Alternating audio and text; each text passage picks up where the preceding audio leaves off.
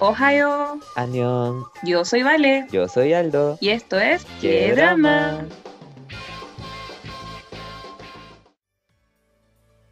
Bienvenidos a todos, a todas a nuestro primer capítulo del podcast. Les habla la Vale y estoy aquí con él.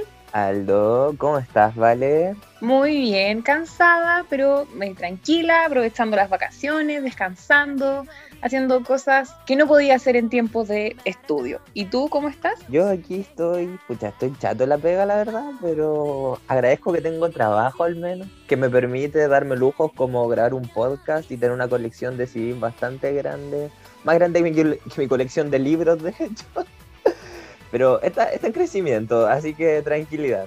Eh, vale, ¿me puedes decir de qué vamos a hablar esta semana? Esta semana vamos a hablar de lo que les prometimos en el podcast pasado, en el capítulo anterior, eh, sobre las generaciones del K-Pop. No vamos a hacer una revisión histórica de todos los grupos que han pasado, ni em, momentos icónicos, porque en realidad no nos daría por lo menos para una o dos horas. Entonces, eh, lo que sí queremos discutir y vamos a discutir el día de hoy es si estamos realmente viviendo la cuarta generación del K-Pop o si efectivamente estamos como en una cosa del 3.5, todavía estamos en la tercera generación, qué falta para que pasara a la cuarta, etc. Esa es la discusión que vamos a tener el día de hoy. Pero antes de pasar nuestro plato fuerte al, tema central de lo que vamos a conversar hoy, les tenemos un par de secciones de cosas interesantes que han estado pasando esta semana y cosas que también queremos discutir, comentar y que ustedes también nos puedan posteriormente eh, comentar en nuestras redes sociales qué opinan. Entonces, ¿te parece, Aldo, que empecemos con nuestra primera sección del día de hoy? Sí, sí, sí, sí, sí. O sea, esta semana igual han pasado cosas, con... siento que no han pasado muy muchas cosas, pero creo que hay tres comebacks que vale la pena destacar. Estoy hablando del comeback de IU, el comeback de Hyuna y el comeback de Dreamcatcher, que fueron los tres que pude alcancé a ver hasta antes de que nos pusiéramos a grabar. Y quiero saber qué piensas de esos tres comebacks. O al menos partamos por el de IU. IU a mí me encanta, esa es la verdad, y siento que ella nunca decepciona, tanto en el video como en la canción en sí misma. Es muy lindo, no sé si acá quienes nos están escuchando ya habrán escuchado la canción, eh, pero la letra que, de la canción Celebrity eh, habla sobre una persona, y de hecho la misma IU dijo que es para un amigo cercano de ella que es famoso, que... Eh, tiene como problemas para como encontrarse a sí mismo dentro de lo que es ser una celebridad. Y la canción dice que tú siempre vas a ser una celebridad para mí, que tú eres una persona única, eres una persona especial. Entonces, siento que, claro, ella, Ayu, es muy eh, maravillosa en todo lo que hace y no solo yo lo pienso, sino que los coreanos lo piensan y en 24 horas desde que salió la canción, eh, Ayu logró un all kill en todas las plataformas musicales coreanas y eso demuestra de que, ay, no sé, me, me da como mucha admiración, pero eh, eso en realidad siento que, y, ojo que este es un pre-release antes del álbum, o sea, se nos viene un álbum más de lo que ya lleva IU, así que por lo menos por ese esa parte, maravilloso. Nada que decir del comeback de IU, estupendo como siempre, ella nunca decepciona. O sea, es que Ahora, es, una, es, una, diosa. Yo creo que es una diosa. O sea, tú me, me, reía y te decía, tipo, hizo un alkill en su video, porque además el video de que está súper bueno, me dio mucha risa la escena en la que está ahí y de repente toda la gente se borra como por el chasquido de Thanos y lo encontré como maravilloso. Pero me gustó bastante. Ahora, a los otros dos comebacks. Pasando al comeback de Hyuna, Hyuna de hecho volvió hoy, hace, bueno, hace un par de horas en realidad y eh, no sé qué piensas tú. A mí me gusta mucho Hyuna como, como su forma de ser, incluso tan, no tanto su música, no, no la escucho tanto, pero sí me gusta seguirla como ella, como artista, como persona. Y eh, me gusta la confianza que ella ha ganado en sí misma, especialmente desde que se fue de Cube, especialmente desde que eh, asumió su carrera en P-Nation. Y me gusta mucho, por supuesto, la relación que tiene con Dawn eh, cómo ellos se apoyan y confían el uno en el otro. Y estaba leyendo eh, sobre este comeback en particular, y claro, eh, Hyuna contaba de que ella se apoyó mucho en PSI y en Down para poder llevar a cabo este comeback y se siente como muy contenta de que, claro, el año pasado tuvo que posponer su álbum por motivos de salud y, ahora cuando ella se presenta y dice, I'm not cool, ella no es la persona que la industria quiere que sea, ella no se rige bajo las reglas de lo que la gente espera, sino que ella es ella misma, más que ser una persona genial o ser una persona, eh, un idol perfecto o cualquier otra cosa así, siento que eh, se ha mantenido muy fiel a sí misma, especialmente este último tiempo, y el comeback lo refleja en todo, o sea, desde el estilo de la canción, como la, la música, hasta el video, el baile, que no sé si viste la coreografía, pero está muy bacán. Entonces, eh, eso pienso yo sobre el comeback de Hyuna. O sea, a mí en lo personal no es de mi gusto 100%, pero sí me gusta ver cómo ella se refleja a través de su música y eso creo que es súper eh, destacable.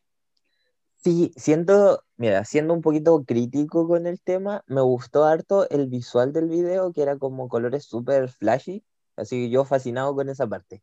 Lo que sí no me gustó es que la canción tenía como, como una reminiscencia a otras canciones que han salido antes. Me parecía demasiado como algo que ya había escuchado, que no es, no, no es algo malo de por sí, pero a lo mejor esperaba un poquito más de Hyuna, que normalmente está como que nos acostumbró a sorprender. Ahora, si pensamos en su último comeback, es un cambio bastante extremo, como una vuelta a lo que ella hacía antes. Por el último comeback, igual fue como súper calmadito, tranquilito, medio estético, y ahora como que se tiró con esta cuestión de colores fuertes, ritmo fuerte, baile intenso, entonces como que contrasta, es bueno, pero no sé si fue como mi gusto, mi, mi favorito. Y ahora el otro comeback, el de Dreamcatcher, creo que voy por el mismo lado. No sé qué piensas de Dreamcatcher en general. Dreamcatcher es un grupo que yo he escuchado, pero nunca me ha llamado la atención 100% en un sentido musical. Ellas son muy bonitas, me gusta mucho como la estética que tienen y me gusta la estética de sus álbumes, pero eh, como que musicalmente hablando no, no, siento que soy como el público eh, como que les la sigue. Eh, pero de todas sus canciones, para mí, y lo digo y lo dije, eh, Scream, creo que es de sus mejores canciones y me gusta este tema de, de la saga de distopia que han estado llevando, pero el, último comeback, siendo muy sincera, eh, lo escuché unas tres veces y no me convenció al 100%. Siento que no es su mejor comeback por lejos, pero realmente espero que les vaya bien, incluso si a mí no me gusta. No sé qué piensas tú yo creo que les fue bien dentro de todo. Es que el problema con Dreamcatcher es que no es como un grupo eh, como A o S en categoría, está como en el B, ¿cachai? Que finalmente son como grupos que no, les, que no les va mal, pero tampoco les va como excelente. De hecho, Dreamcatcher todavía no tiene su primer win. Y el fandom llora y patalea y la sufre caleta cuando, cuando hacen comeback porque no tienen wins. Ahora, la verdad es que espero que ahora lo puedan conseguir porque le ha estado yendo cada vez mejor. Pero efectivamente siento que a pesar de que traen música nueva, o, sea, un sonido muy nuevo sobre la mesa, siento que ya llevan muchos años haciendo el, mucho, el mismo sonido y la canción también se sintió como algo que ya había escuchado antes. Entonces, por eso quise linkearlo un poco en el de Hyuna, porque siento que Dreamcatcher está como cayendo ahí en lo plano. A pesar de que su música sigue siendo buena, siento que no va a traer al público general si siguen eh, haciendo lo mismo a lo mejor un, un giro, ni siquiera un giro de sacar un concepto cute, pero sí a lo mejor esa misma vibra rockera llevarla a algo un poquito más iluminado o algo un poquito más visual que pueda atraer gente por ese lado, les podría hacer bien. O sea, son ideas que se me vienen a la cabeza y apreciaciones de haber visto el video. Ahora no sé qué pensarán los fans, porque en Twitter la verdad no encontré muchas opiniones sobre ese comeback en específico. Ahora, ¿te parece que pasemos a la siguiente noticia? Y nuestra siguiente noticia viene directo desde el nefasto Mnet, que a pesar de todo va a seguir haciendo programas, pero este programa eh, no es tan, terrible y este programa es Kingdom. Acá con el Aldo normalmente conversamos sobre Kingdom porque en realidad somos más de girl groups, pero yo por en lo personal estoy muy atenta a lo que está pasando con Kingdom y ya se confirmó la alineación oficial de la nueva temporada que incluye a los grupos Icon, SF9, ATEEZ, Stray Kids, The Voice y BTOB o BTOB, como lo lean ustedes. Creo que se dice B2B. B2B. Ah, ya lo leí mal entonces. bueno, pero ustedes saben a quiénes me refiero. Y estos seis grupos van a estar compitiendo en Kingdom. Ahora, ha habido mucha controversia respecto a los grupos, primero por los rumores de quiénes iban a estar, porque claro, se confirmaron algunos grupos durante las ceremonias de premios del finales del año pasado, pero todavía faltaba la confirmación de ciertos grupos. Y dentro de esto está un poco eh, la discusión, especialmente en redes sociales coreanas, eh, sobre lo injusto que es que pongan ciertos grupos en comparación con otros. ¿A qué me refiero? Eh, hay grupos dentro de, de Kingdom que tienen un gran fandom coreano, mientras que hay otros, por ejemplo Stray Kids, que no tienen un gran fandom coreano, pero sí un gran fandom internacional. Entonces, ¿qué tiene esto que ver con eh, el programa en sí mismo? Que para ganar se necesita el apoyo del público y del público coreano. Entonces, por ejemplo, de todos estos grupos, Icon tiene una canción que es Love Scenario, que pegó mucho en Corea. Entonces, no tienen un fandom gigante, pero sí tienen reconocimiento del público general.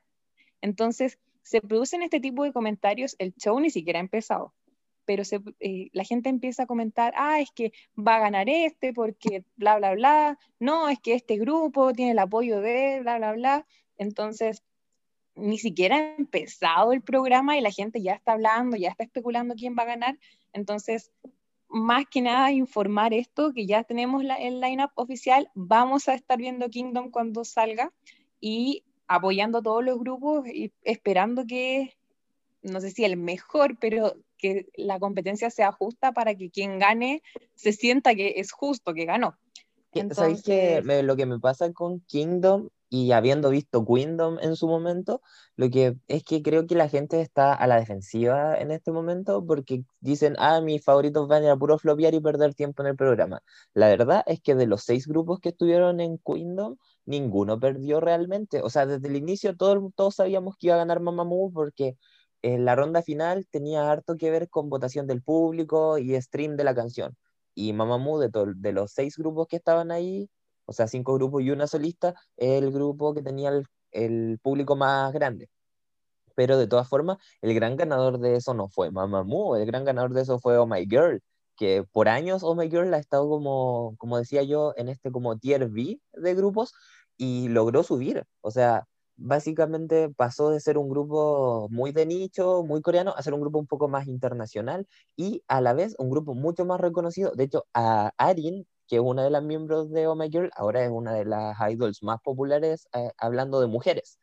Entonces, creo que hay que darle la oportunidad al programa, verlo primero, porque al final igual esto se trata como de darle una plataforma a los grupos para que eh, capturen nuevos fans. Entonces, va a depender de los grupos, de qué tan dispuestos estén a demostrar y básicamente romperse el lomo en el escenario, eh, tal y como lo hicieron, por ejemplo, en Rock to, King, en Rock to Kingdom, que un grupo, un miembro de un grupo subió una foto de su pie después del ensayo así y tenía el pie molido, ¿cachai?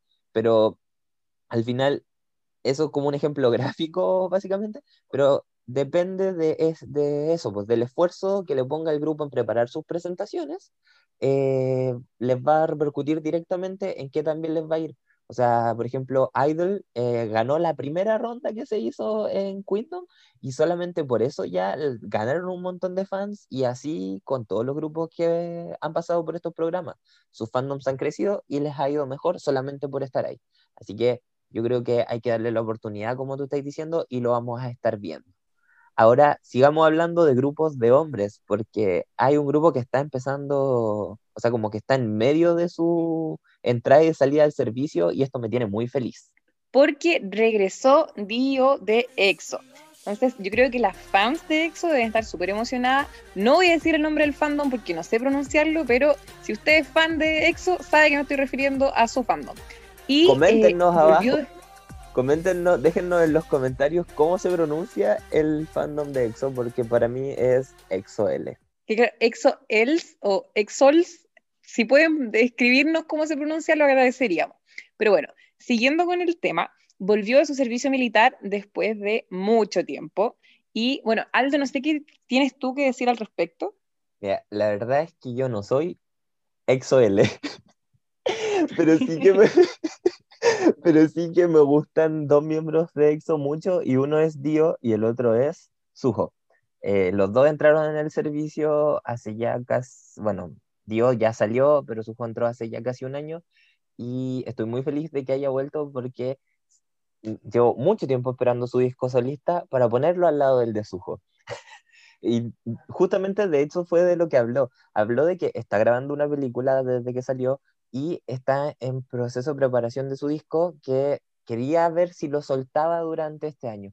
La verdad es que estoy esperando porque Dio es, si no me equivoco, el tercer o segundo mejor vocalista del grupo, entonces quiero ver qué clase de majestuosidad nos va a entregar este año.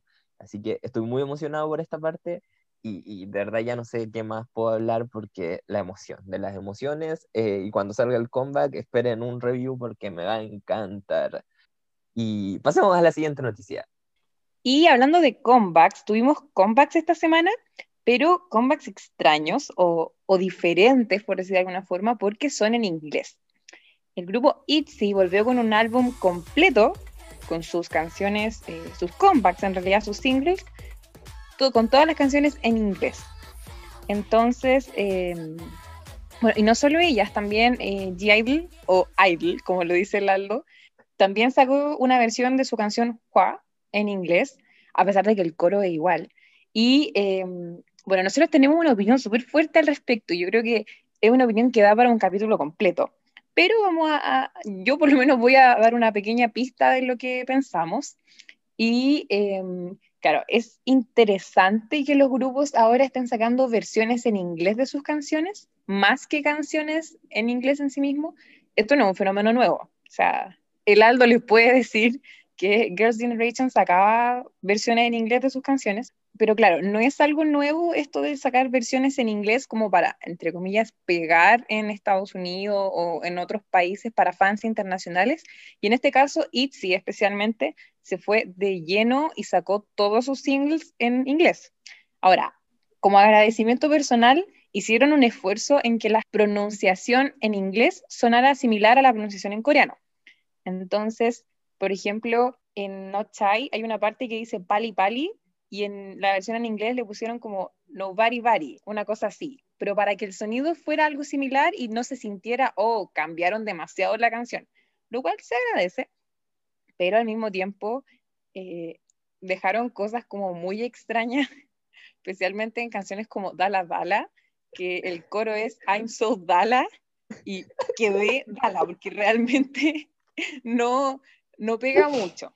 Pero bueno, como les comento, estamos dando la información. Más adelante probablemente vayamos a dedicar un capítulo completo a hablar sobre estas versiones en inglés y, y si realmente son un aporte o, o si son un daño. Pero bueno, eso quedará para otro capítulo. ¿Te parece, Aldo, que vayamos a otra sección? Y esta sección me tiene emocionado porque es la, no sé si es la sección que le da el nombre a, a, nuestro podcast, pero sí que tiene que ver harto con el nombre del podcast es que creo que tiene básicamente el mismo nombre. Así que, ¿cuál es esta sección? ¡Qué, drama! ¿Y por qué? Porque hoy día vamos a hablar, vamos a inaugurar esta sección porque vamos a hablar de un drama porque con la Vale nos sincronizamos y vimos el mismo drama en el lapso de una semana. Yo lo vi en dos días, la Vale lo vio, se tomó su tiempo, pero estamos hablando de un drama que hace poco además se volvió a, volvió a hacerse famoso, además de porque le fue bien en las premiaciones, también porque se confirmó que los protagonistas están juntos. Y este drama se llama Aterrizaje de emergencia en tu corazón. En inglés, Crash Landing on You. Es un drama de Netflix y yo sé que llegamos tarde a la fiesta, esa es la verdad, porque la gran mayoría de la gente lo vio cuando se estrenó y realmente llegamos muy tarde a la fiesta. Pero em, ahora cuando a principio de año eh, Dispatch reveló que eh, la, pareja protagonista estaban juntos, fue como, ya, creo que llegó el momento de ver este, este drama. Y miren, decirles que nos gustó es decir poco. Con Heraldo nunca habíamos visto un drama en conjunto. Y de hecho, como él cuenta, lo vio, él lo terminó antes que yo, pero eh, nunca habíamos, nos habíamos puesto de acuerdo para ver un drama y nos encantó. Así, yo lloré, me lloré la vida a los capítulos finales. No vamos a dar spoilers porque bueno, a pesar de que ya ha pasado harto tiempo de que se estrenó, así como nosotros llegamos tarde a la fiesta, puede que usted, quien está escuchando, no lo haya visto todavía, y yo le voy a decir, vaya a verlo porque tiene de todo. Pero yo creo que lo más destacable, y el alto va a estar de acuerdo conmigo, si bien los protagonistas tienen una historia tremenda, tienen una química tremenda, algo muy valorable que tuvo este drama son sus personajes secundarios. Nadie estaba de relleno, todos los personajes tenían un trasfondo, todos los personajes eran muy graciosos, yo me maté de la risa viéndolos y siento que le añadieron un aspecto súper especial al drama que lo diferencia de otros dramas en los que solo nos, nos preocupan los protagonistas que se amen nomás. No sé qué opina el Aldo. Claro, o sea, yo que yo lo empecé a ver, no sé, un día miércoles y vi de a un capítulo hasta que el día sábado, o sea, sí, sábado, me lo vi completo. O sea, básicamente me lo vi en dos días eh, y fue porque simplemente no podía dejar de mirar. Es demasiado bueno, está bien hecho, tiene uno que otro efecto especial medio dudoso, pero creo que eso se da en todas partes. Eh, y me encantó que a pesar de que sí es una historia muy fantasiosa porque una persona cae en la frontera de Corea del Norte y lo más probable es que te dejen como colador al tiro y no que te dejen sobrevivir por ahí por varias semanas. Em, pero eh, es maravilloso porque se siente real. Uno se encariña con los personajes secundarios, que me gusta más que decirles personajes secundarios, siento que son como personajes colectivos, porque está este grupo de las señoras del pueblo donde vive el protagonista, y está también eh, los milicos, que son los como los amigos del protagonista. Los militares, Aldo, los militares. Los milicos, ¿qué? El tema es que uno los quiere, uno se encariña demasiado con esos personajes, pero no te encariñas con uno solo del grupo, te encariñas con los cuatro, que en ambos casos son cuatro, y que al final funcionan como la banda de los dos protagonistas mientras están en Corea del Norte, porque ahí hay un quiebre también y el drama tiene esto. Alto su spoiler. claro, es un spoiler, sí, pero tiene un este que se divide la historia al final, eh, como un espejo. No voy, a no voy a hablar más en detalle con eso, pero desde un capítulo en adelante la historia como se convierte en un espejo de lo que pasó antes. Entonces es como entretenido ver el cambio de dinámica y todas esas cosas. Yo la verdad es que quedé fascinado, estoy muy feliz de que estén juntos porque además le da aún más realismo al drama. que ya de por sí la historia es bastante dramática. Medio, si el drama tiene 16 capítulos, tuve que haber llorado al menos 20 veces porque mínimo eh, lloraba una vez por capítulo y al final como que me lo lloré completo. O sea, yo de verdad estaba ugly crying. No sé qué más tenéis que decir porque hay, yo creo que hay muchas cosas que decir todavía sobre esto. Sí, es que es difícil hablar del drama sin caer en los spoilers. Eh, yo creo que podríamos dejarlo un poco hasta acá eh, pero sí invitar a quien nos está escuchando, si no lo ha visto, tómese el tiempo. Los capítulos son larguísimos, duran una hora y media y el capítulo final dura una hora cincuenta. Entonces, sí requiere tener la paciencia de sentarse a verlo, pero una vez que uno empieza, realmente no se van a arrepentir. Es demasiado bueno y sí recomiendo obviar, mirar para el lado cuando salgan los efectos especiales porque realmente son eh, muy malos, muy graciosos. Y si, ven el capítulo 1, cuando vean una escena del principio y que se, se van a acordar de lo que les estoy diciendo sobre los efectos especiales, porque realmente solo faltó una vaca volando para que el efecto quedara completo. Lo voy a dejar así, para no caer en spoilers. Pero bueno. Es probable, eh, o sea, es probable que esa escena salga en el tráiler de todas formas. Si está en el primer capítulo, no es spoiler. Pero de todas formas, yo les recomiendo que incluso si no tienen tanto tiempo para verlo, lo vean en velocidad 1.25, reduce el tiempo de reproducción como en 10 minutos. 10 a 15 minutos si es que le ponen atención y no tienen que estar retrocediéndolo a cada rato como yo. Y de verdad se disfruta igual, se llora igual, a lo mejor un poquito más rápido, y ahorran un poquito de tiempo. Ese es mi tip de pro mirador de drama de esta semana. Ahora, ese es el tip del Aldo. Yo jamás podría ver un drama en 1.25 porque me pierdo, pero está bien. Son personas diferentes, métodos diferentes. Y bueno, yo quiero aprovechar también, eh, queremos para inaugurar, dar el montapié inicial a esta sección, eh, voy a recomendarle al Aldo un drama. Lo voy a desafiar a que vea un drama. ¿Ya? Y bueno, más adelante, un drama que yo ya vi. Eh, y más adelante ya después eh, podemos eh, discutirlo, conversarlo y el Aldo va a dar su opinión al respecto.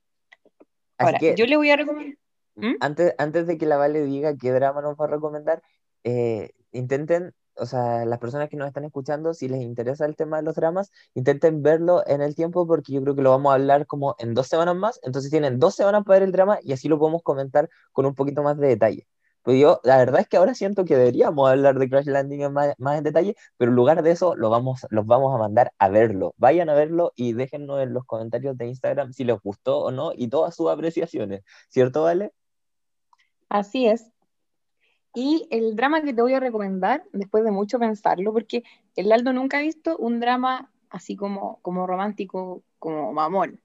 Y yo sí, por supuesto, pero he visto muchos dramas eh, de distintos tipos, entonces me, me costaba un poco elegir eh, cuál iba a recomendarle, pero le voy a recomendar para que vea eh, Fight for My Way, que se llama que es de el actor Park Soo-yeon, uno de mis actores favoritos, me he visto casi todos sus dramas, y es uno de mis dramas favoritos por el, el mensaje que entrega, por la dinámica de la pareja protagonista y porque sencillamente me río mucho cuando lo veo.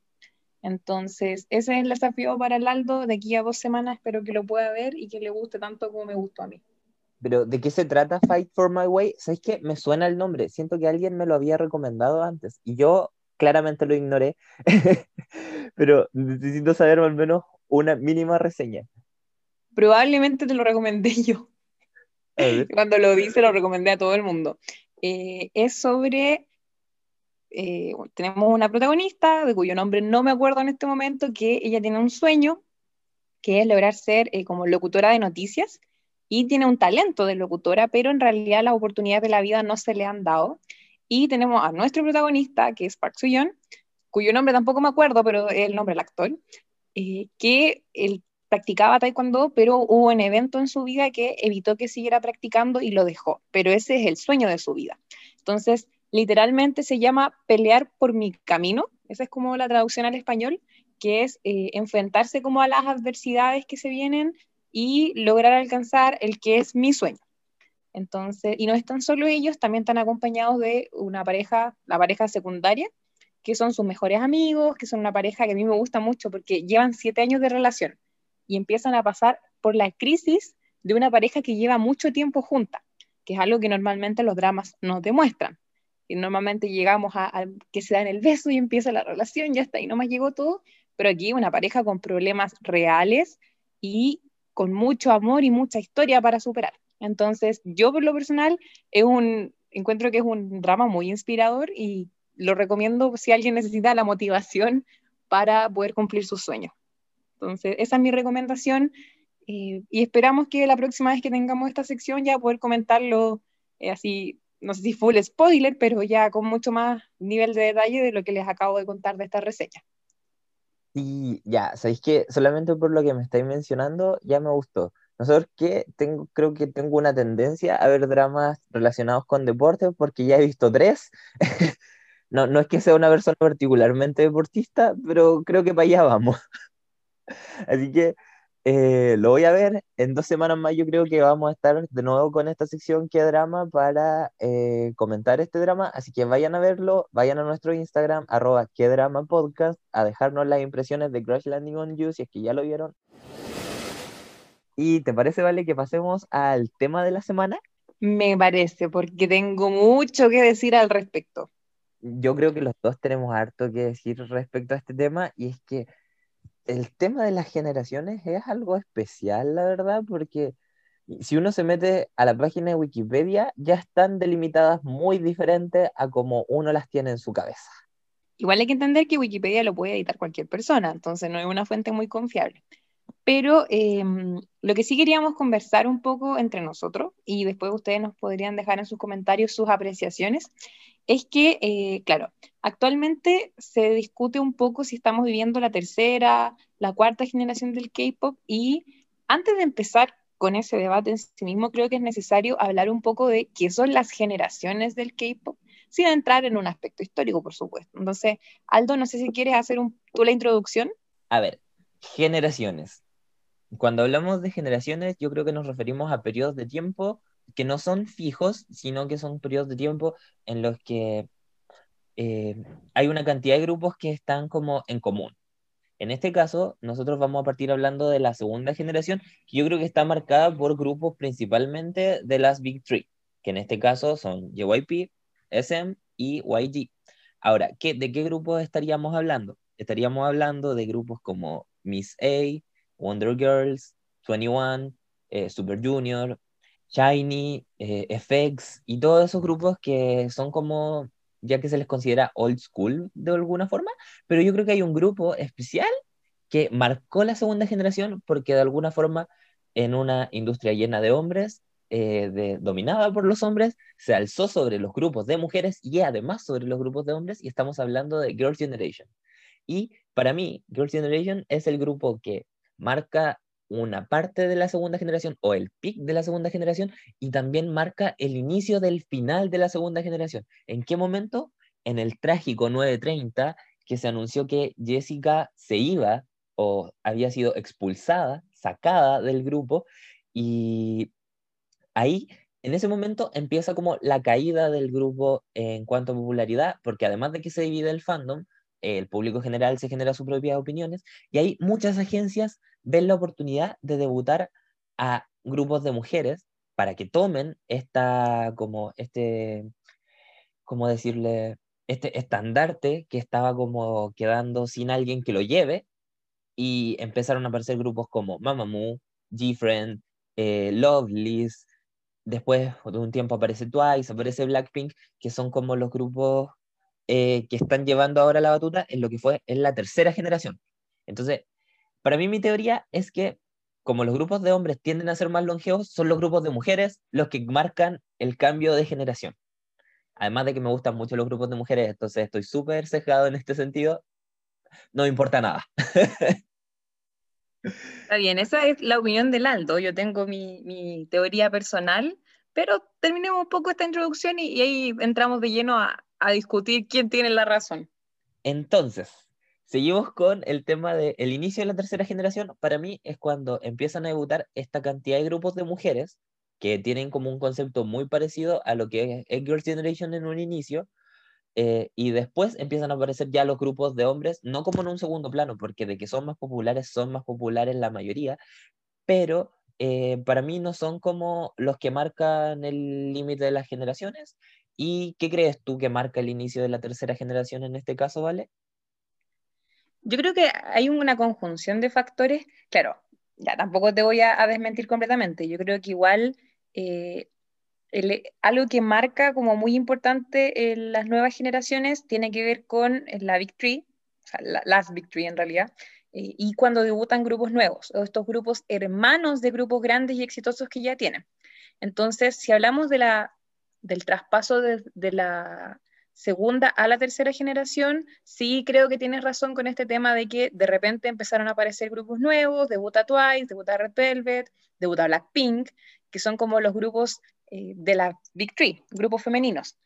Y lo que yo sí creo que también es como muy importante tener en consideración es cuando ocurre eh, este fenómeno de la canción exitosa, que lo es, por ejemplo, y, lo fue eh, para Twice en 2016, la canción Cheer Up, que literal, o sea, reventaron todo, todo el mundo se sabe hasta el día de hoy esa canción y es la canción más exitosa que Twice ha tenido y no sé si podrá tener una canción más exitosa que esa. Entonces, eh, cuando logras tener ese nivel de reconocimiento, eh, dejando un poco atrás a los grupos que ya venían de tu compañía, cosa que Blackpink logró hace mucho rato, Red Velvet no sé si tal nivel de fama, porque igual es difícil superar a Girls' Generation, pero sí tener un reconocimiento importante del público general cuando ya se logra ese nivel de, no sé si será la palabra reemplazo, no me funen por favor por decir reemplazo, pero de ir alcanzando los logros y quizás superando los logros de quienes estuvieron antes que ti, antes que tú, antes que tu grupo, eh, ahí se empieza como el cambio generacional. Ahora, lo que yo siento que marca el inicio de la tercera, como les digo, es el debut de estos grupos, eh, tal como dice el Aldo, los grupos masculinos de la, eh, de la tercera generación es una línea un poco borrosa. Por ejemplo, em, BTS, que líderes de la tercera generación, debutaron en 2013. Por ejemplo, EXO, líderes de la tercera generación, debutaron en 2012, si no me equivoco. Entonces, los grupos masculinos tienden a, ser más longevos que los grupos femeninos y su éxito se mantiene por un tiempo mayor que los grupos femeninos. Entonces, siento que ahora, actualmente, cuando empezamos con el, como hablar del desarrollo de la tercera, eh, hay que empezar como a marcar un límite de hasta qué punto llegamos o seguimos siendo tercera generación. Y yo voy a proponer ahora para, esta discusión, eh, yo creo que la cuarta generación o, el fin de la tercera o la tercera pura, así como 3.0, eh, termina el año 2018. Para mí, desde el 2018 en adelante, los grupos que empezaron a debutar eh, no son tercera generación, no son de estos mismos grupos que acabo de hablar anteriormente, sino que vienen con una perspectiva nueva y eso tiene que ver un poco con la difusión del Hallyu, de la ola coreana, porque desde el año 2018 en adelante la ola coreana estalló con mucha más popularidad de la que venía con años anteriores y con eso el fandom internacional del K-pop creció. Entonces el K-pop ya no era un fenómeno solo eh, dentro del país, sino a nivel internacional y algo que caracteriza mucho a estos grupos de cuarta generación o de 3.5 es la gran presencia de fandom internacional. Tal como mencioné en la sección de noticias, grupos como Stray Kids no tienen un gran apoyo del público coreano, pero un tremendo apoyo del público internacional. Entonces, esta internacionalización del K-Pop ayudó y yo siento que aceleró, porque ahora voy a, voy a decir mi postura, yo creo que sí estamos viviendo la cuarta generación del K-Pop y creo que empezó el año 2018.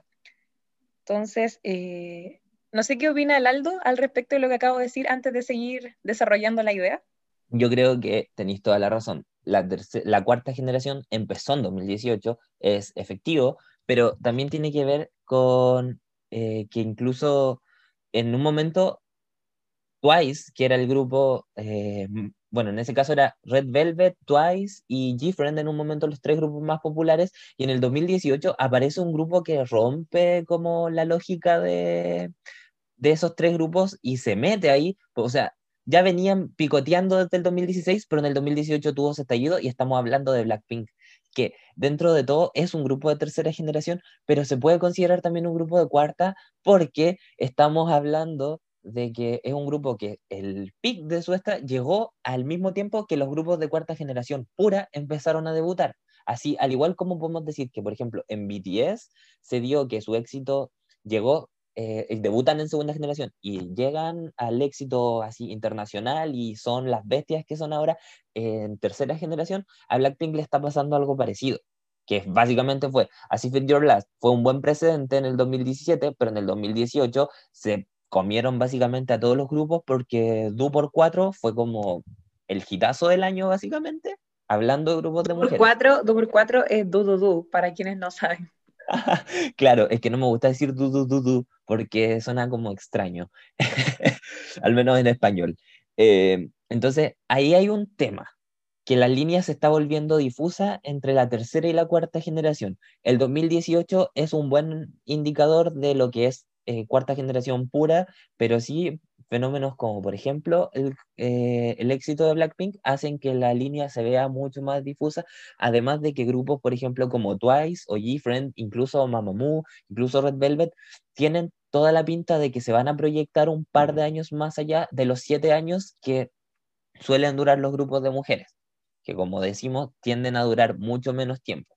Entonces, aquí cuando vemos a grupos, por ejemplo, como Idol, eh, ITZY, ATEEZ, The Voice, Stray Kids, eh, cuando vemos esos grupos que son puramente cuarta generación, están también conviviendo con grupos de tercera generación que en muchos casos son más exitosos que ellos. Entonces, siento que la línea está difusa. La línea está difusa, pero el 2018 es un excelente corte ahí, dentro de lo que nos sirve para decir, ah, ya, estamos en una cuarta generación.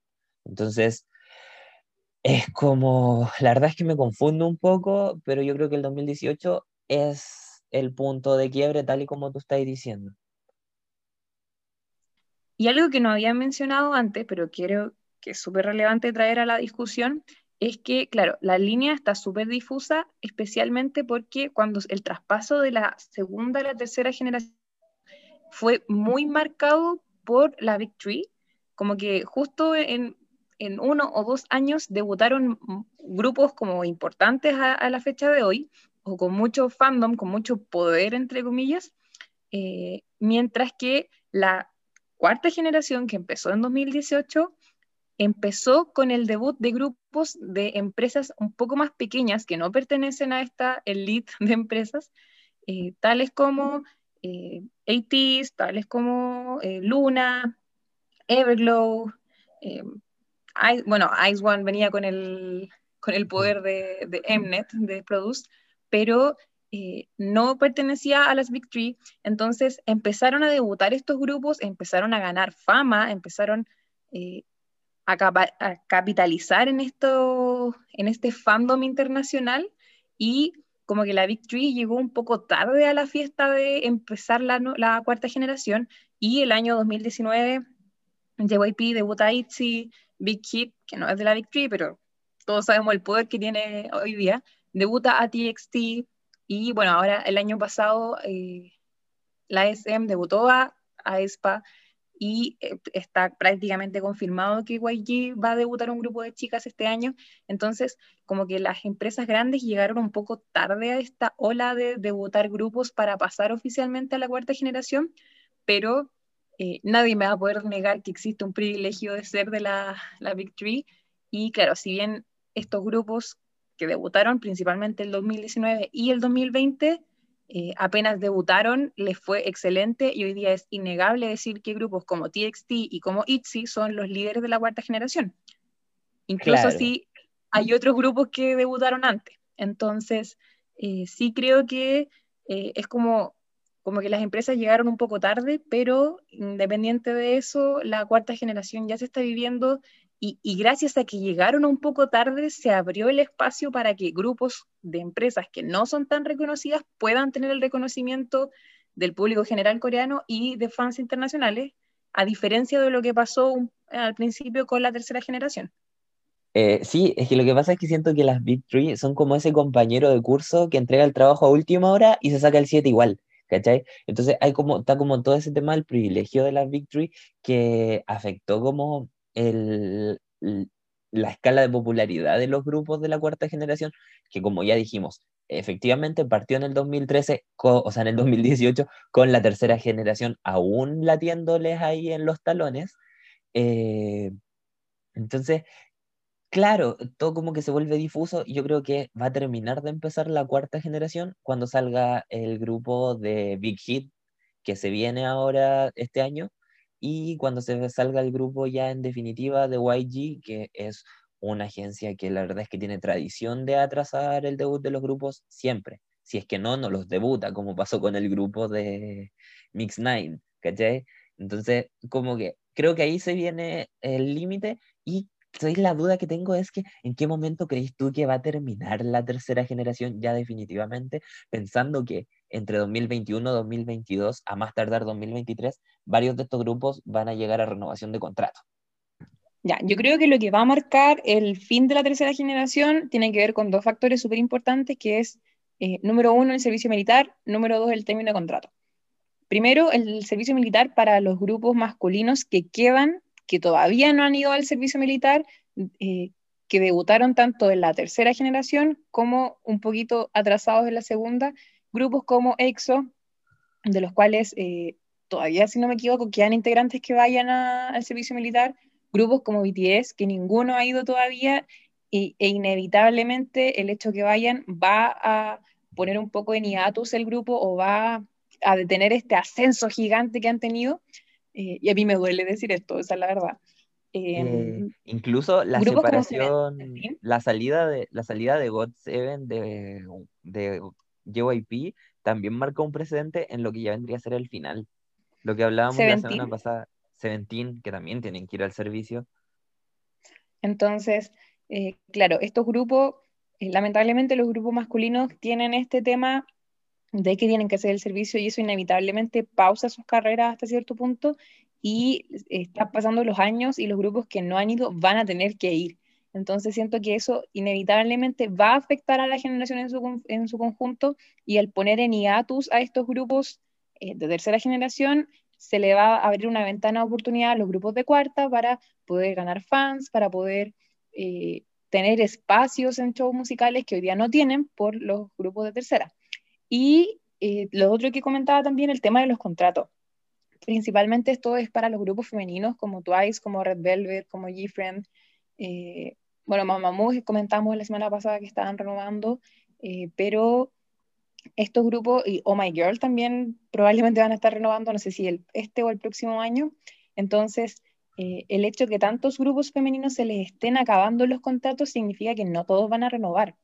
Y eso también, quizás no la disolución de grupos, pero sí va a traer como consecuencia la inactividad de ciertos grupos o de ciertos miembros y eso, nuevamente, al igual que la opción anterior, eh, va a crear una ventana de oportunidad para los grupos que están recién emergiendo, para los grupos que puedan eh, ganar fans, para que puedan establecerse dentro de la industria. Entonces siento que estas dos ventanas de oportunidad eh, para los grupos nuevos, que son cosas tristes para los grupos que ya están establecidos de la tercera generación, es lo que va a marcar el fin de la tercera y, el inicio pleno y completo de la cuarta generación.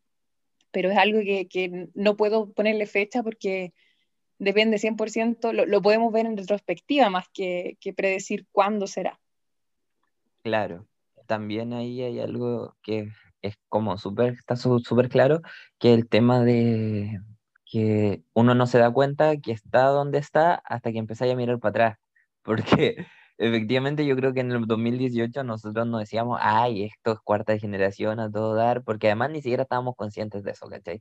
Y ahora como que miramos y efectivamente llegamos a un año en el que muchos de los grupos que nos gustaban en el 2016, 2015, como que están ahí como al borde de la separación casi por decir, porque efectivamente hay miembros que no van a querer renovar, hay miembros que van a renovar y van a tener sus propias condiciones, y ahí es donde la tercera generación está intentando ya dar sus últimas patadas antes de que el último grupo que quede de los relevantes renueve su contrato y ahí ya se va a producir el cambio, se van a producir las inactividades y ahí podríamos decir, ¿sabéis qué? En este momento ya estamos en una cuarta generación y la tercera generación ya se acabó. Y claro, van a haber esos supervivientes, como por ejemplo el caso de A-Pink, que ya llevan casi 10 años juntas y siguen a pesar de que la segunda generación es una cosa de ya hace 6 años, ¿cachai? Y eso igual es entretenido, tipo, me interesa ver qué grupos van a sobrevivir o van a trascender más allá de su generación y van a seguir juntos. O sea, me encantaría, por ejemplo, que Twice siga, a pesar de que tengo mis sospechas con unos miembros que quizás no quieran seguir o quizás quieran irse por otro lado, pero eso queda ya para ver qué pasa a final del próximo año. Y bueno, también me pasa con grupos que me tienen más sensibles, como por ejemplo April, que son más floperas, o las G-Friend, que no sé si irán a, o sea, que lo más probable es que sigan juntas, pero no sé si irán a ir solas no sé, esas son mis, en este momento, esas son mis susceptibilidades con el tema del cambio de generación. Y eso, ya creo que estamos como en la hora. No sé si tenía algunas palabras para terminar. Es como un tono muy deprimente en realidad cuando uno habla de, que se va a acabar la tercera generación, porque claro, significa que los grupos que, seguimos, llamamos, eh, quizás no vayan a seguir o vayan a seguir por caminos separados o vayan a hacer su vida personal. Pero sí creo que, claro, es triste, pero es necesario y el hecho de que se abra, se abran nuevas oportunidades para estos nuevos grupos con jóvenes, por no decir adolescentes, que tienen los mismos sueños que tenían los idols que nos gustan a nosotros el día de hoy. Entonces, eh, creo que el cambio es importante, es necesario y, y lo espero con ansia finalmente, gracias a que se produjo el cambio entre segunda y tercera, pudimos tener los grupos que tenemos el día de hoy y creo que hay que estar agradecido por eso. Y eso en realidad, o sea, desearle lo mejor a todos, a todas. Y vamos a seguir apoyando, vamos a seguir estaneando, estar pendiente de los grupos que salgan. Eh, por lo menos el Aldo sabe, yo estoy muy pendiente de algunos grupos que votaron el año pasado. No sé si para ser fan 100%, pero sí muy, muy pendiente de lo que hacen. Entonces, eh, ahí estaremos viendo qué pasa. a pesar que sí quiero decir que es un poco perturbador seguir idols que son menores que yo, menores de edad. Eso me pasa mucho que yo de verdad no, no, a veces como que les miro la edad antes de decir si me gustan o no, porque es como, ya, yo tengo 23, ¿cachai? Entonces yo creo que ya a esta altura es difícil encontrar idols que me gusten, que, que sean como mayores que yo, ¿cachai? Porque usualmente a los 23 tu carrera ya está terminada si tú debutaste a los 16, 17 años, ¿cachai? Entonces como, mmm, no sé si puedo seguir con esto, pero aquí está uno y, y sigue, no se detiene porque es adictivo. No, a mí, me, a mí me pasa que, no sé, veo eh, grupos, debutaron, que debutaron ahora en, la cuarta generación y año de nacimiento de los integrantes, 2000 hacia abajo, qué terrible, no, no puedo, no puedo. Son del año, o sea, tenemos, ¿cuál es la generación ahora? ¿Los? ¿O la, generación digital, etcétera? Los nacidos después de los 2000, entonces ya están debutando, o sea, la convocatoria de la SM para el grupo masculino están aceptando eh, trainees hasta el año 2006. O sea, 2006 para mí tienen como seis años. Pero, pero bueno, así nomás va pasando el tiempo, uno se va poniendo viejo y la música sigue saliendo igual y hay que disfrutarla como venga nomás. Así que eso realmente, yo creo que hasta aquí vamos a dejar el podcast, el capítulo de hoy. Muchas gracias a las personas que nos escucharon. Muchas gracias si se tomaron el tiempo de, llegar hasta el final. Eh, nosotros nos divertimos mucho conversando, teníamos ganas de esta discusión y no sé si les adelantamos el tema del próximo capítulo, no sé si lo tenemos decidido, la verdad. Sí, creo que sí lo tenemos decidido. Déjame revisar. Eh, pero por mientras, vayan a nuestro Instagram, que drama podcast. Eh, síganos ahí, déjennos comentarios. La Vale preparó posts demasiado bonitos como para que los ignoren.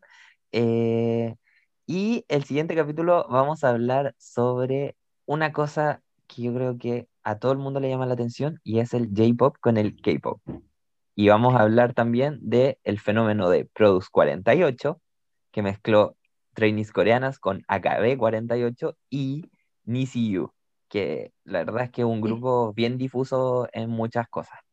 Y aquí nuestra amiga experta podría darnos algún par de detalles. Quizás podamos tener hasta un invitado, no sé. Eh, vamos a, verlo si es que se, si es que se puede, pero eh, sí, la idea es que el próximo capítulo vamos a hablar sobre eh, esta diferencia entre J-Pop y K-Pop, la J y la K, qué tan importante es la diferencia. Y em, eso, en realidad. Muchas gracias por escucharnos. Les deseo que vengan un bonito día, bonita noche, bonito lo que sea y que esté muy bien. Nos veremos en la próxima. Eso, chao, chao, chao. Chao.